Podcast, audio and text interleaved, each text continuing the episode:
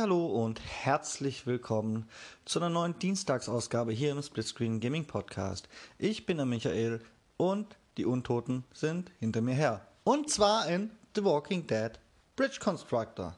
Ja, Bridge Constructor ist ja mehr so ein Mobile Game, hat aber schon seit vielen Illiterationen auch auf der Xbox eine treue Fanbasis und nun gibt es eine Zusammenarbeit mit dem Walking Dead Franchise, wo es eben darum geht, im Walking Dead Universum in der von untoten Walkern überrannten Welt eure Heldengruppe mit euren Ingenieursfähigkeiten am Leben zu erhalten und das Ganze wurde zum Anlass genommen, ein für mich erfrischendes Facelift auf dieses Bridge Constructor Franchise zu legen, wenngleich es auch nicht das erste ist.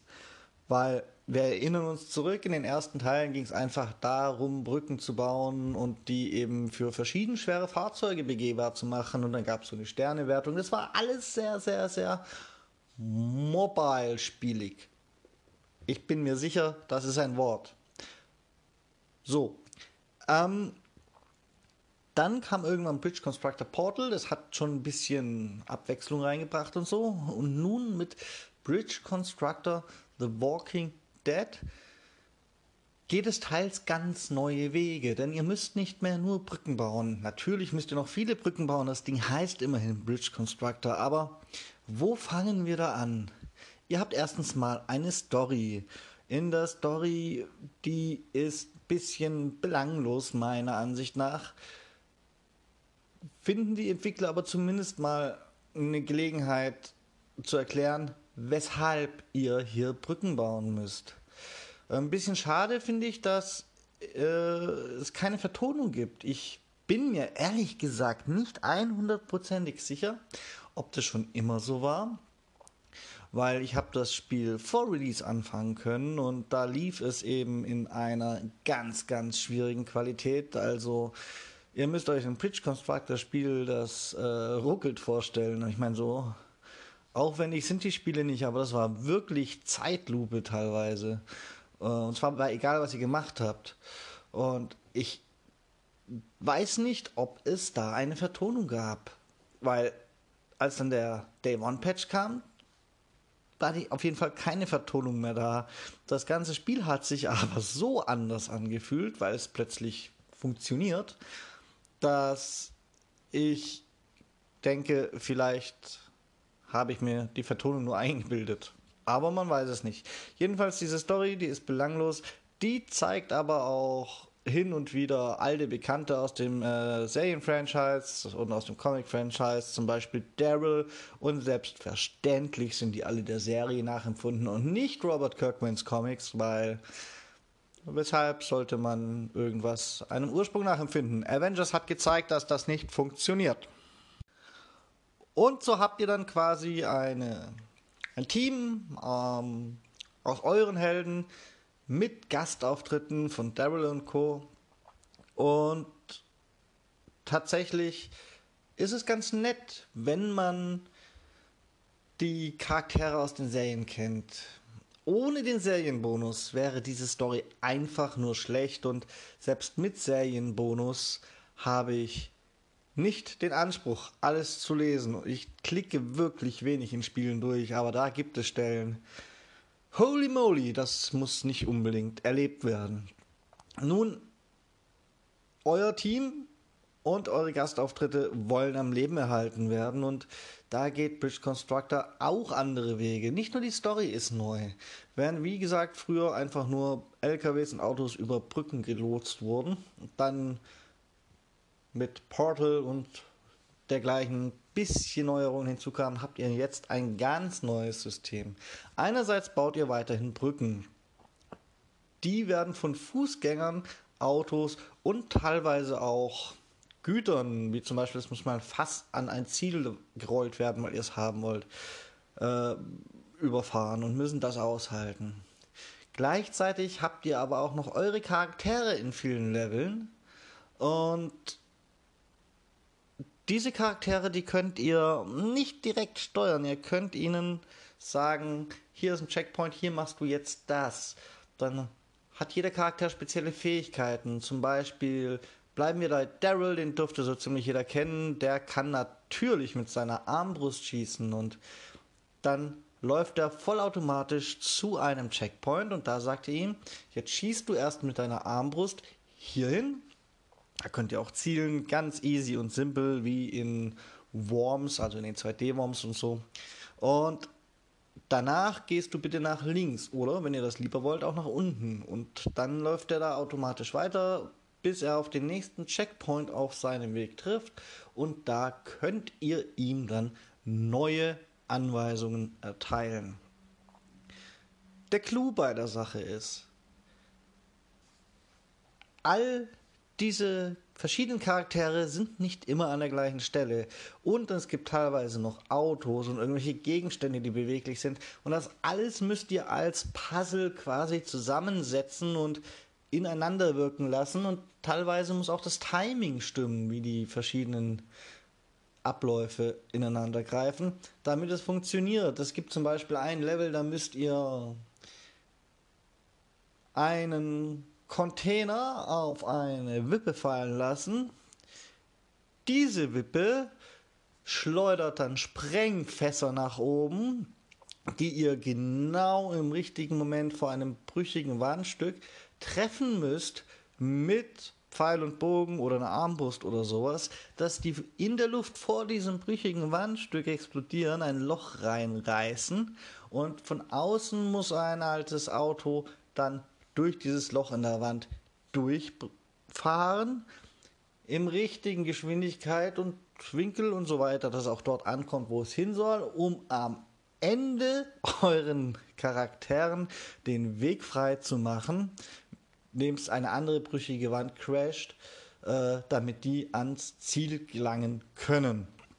Ja, Freunde, das ist teilweise schon ganz schön komplex und auch entsprechend spaßig eigentlich. Also wer auf Rätsel, Frustration steht, der wird Spaß haben. Ich muss sagen, für ein klassisches Bridge Constructor, was es ja nicht ist, es ist ja nicht klassisch, wäre es fast schon ein bisschen too much.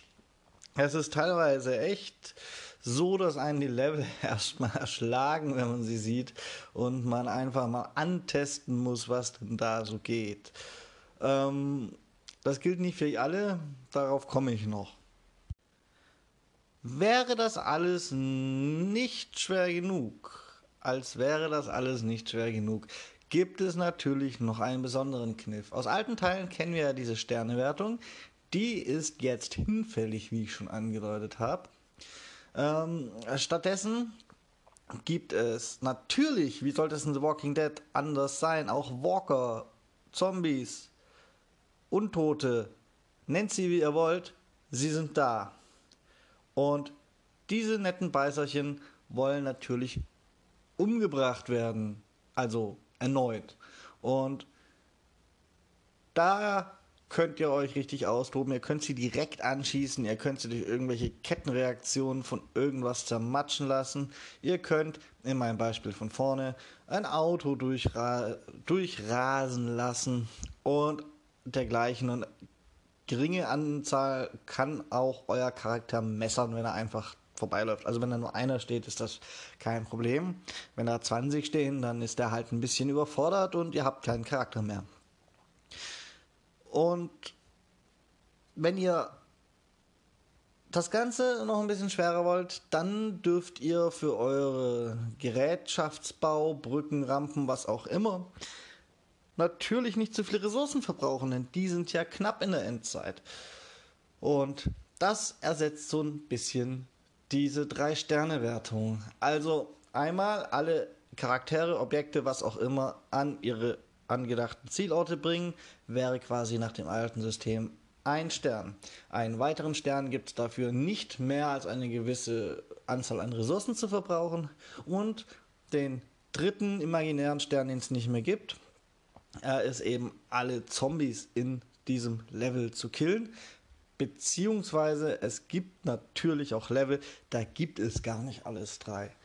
Ähm, die sind allerdings relativ selten. Was es immer gibt, ist Ressourcenmanagement und ein Ziel erreichen. Das mit den Zombies gibt es nur so 90% der Level, würde ich mal sagen, oder halt Gegnern allgemein, aber ich möchte nicht zu viel verraten. Und das Ganze ist dann irgendwann echt anspruchsvoll, wenn ihr nur 3000 Einheiten von Ressourcen verbrauchen dürft, 30, 40 Zombies umlegen müsst und alle lebendig ans Ziel kriegen. Allerdings, und ich habe schon mal kurz angedeutet, dass es da noch was zu sagen gibt, ist es eben nicht immer anspruchsvoll. Ich persönlich finde das Balancing im Spielverlauf ein bisschen schwierig. Es sind immer wieder Level dabei, die sind echt anstrengend. Man muss sich echt was ausdenken und sie sind unübersichtlich und komplex und ihr müsst zwei Charaktere steuern das Auto und irgendwelche Zombies killen und das, was ich eben schon gesagt habe. Und in einem der nächsten Level müsst ihr einfach nur drei Fässer sanft einen Hügel runterrollen. Jetzt sehr vereinfacht ausgedrückt, aber es ist, ist ungefähr so und das hat man dann im ersten Anlauf womöglich geschafft. Und da würde ich mir ein bisschen, bisschen ebener ansteigenden Schwierigkeitsgrad wünschen. Das ist echt nicht gut ausgewogen, aber sei es drum, ist halt so, macht das Spiel insgesamt nicht schlecht. Es ist nur ein bisschen schade, dass vielleicht mancher innerhalb des ersten harten Levels so frustriert ist, dass er die fünf folgenden, die eigentlich wieder leichte Spätabendunterhaltung, wenn ich schon mal im Fernsehen kommt, sind, gar nicht mehr sieht. Und ich persönlich habe das Spiel so ungefähr zur Hälfte durch, muss ich sagen. Ähm, ich erwarte, dass ich das Ende irgendwann schon sehe.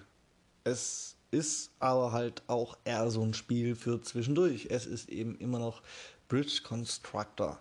Das wenn man keine Lust hat auf schnelle Reaktionen schießen, dann kann man sich da statt eines Kreuzworträtsels hinsetzen und seine Bauwerke bauen und optimieren, dass es mit dem Ressourcenmanagement klappt und so. Rein technisch läuft es seit diesem Day One Patch mehr oder weniger richtig sauber. Es gibt die üblichen kleinen Bridge Constructor Fehler, dass äh, ein und dieselbe Konstruktion bei einem Levelstart funktioniert und beim nächsten dann nicht mehr. Da ist teilweise so ein bisschen Glücksspiel dabei. Das klingt jetzt aber viel schlimmer, als es ist. Das ist halt, wenn man wirklich so on the edge plant und dann kommt das Physiksystem teilweise, das kenne ich schon aus älteren Teilen. Ich habe nämlich viele davon gespielt, an seine Grenzen. Ist aber jetzt kein Game-Breaking-Bug. Ich habe den Eindruck, man kann jedes Level auch schaffen, wenn man nicht so on the edge baut. Und teilweise sind äh, manche Physikschwächen übrigens auch zu euren Gunsten. Ich meine, es gibt Level, da habe ich 8000 Ressourcen zur Verfügung, habe es aber geschafft, die Sachen irgendwie mit nur 3000 verbauten Ressourcen gerade so ins Ziel fallen zu lassen. Das kann man es gar nicht sagen. Ähm, ja, das passt schon so, würde ich sagen. Ähm, allgemein meine Empfehlung, ich habe es auf der Xbox Series X getestet. Mm, wenn ihr wirklich Spaß an Rätseln habt, dann kauft es euch. Vermutlich auch, egal auf welcher Plattform. Wenn ihr das sagt, ja, gerne, aber ich werde wahrscheinlich nie das Ende sehen und so weiter und so fort, dann wäre mein persönlicher Vorschlag, wartet ab, ob bzw. wann es im Game Pass erscheint, denn das letzte Bridge Constructor ist auch im Game Pass erschienen und ich persönlich rechne damit, dass das früher oder später, vielleicht eher später, auch auf dieses hier zutreffen wird. Ja. Es ist ein Spiel, das ist prädestiniert, seinen zweiten Atemzug im Game Pass zu erleben.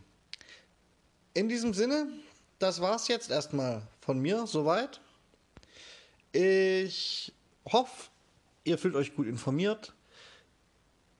Ich werde jetzt noch ein paar Zombies von der Klippe schubsen. Das ist das neue Kühe umstoßen.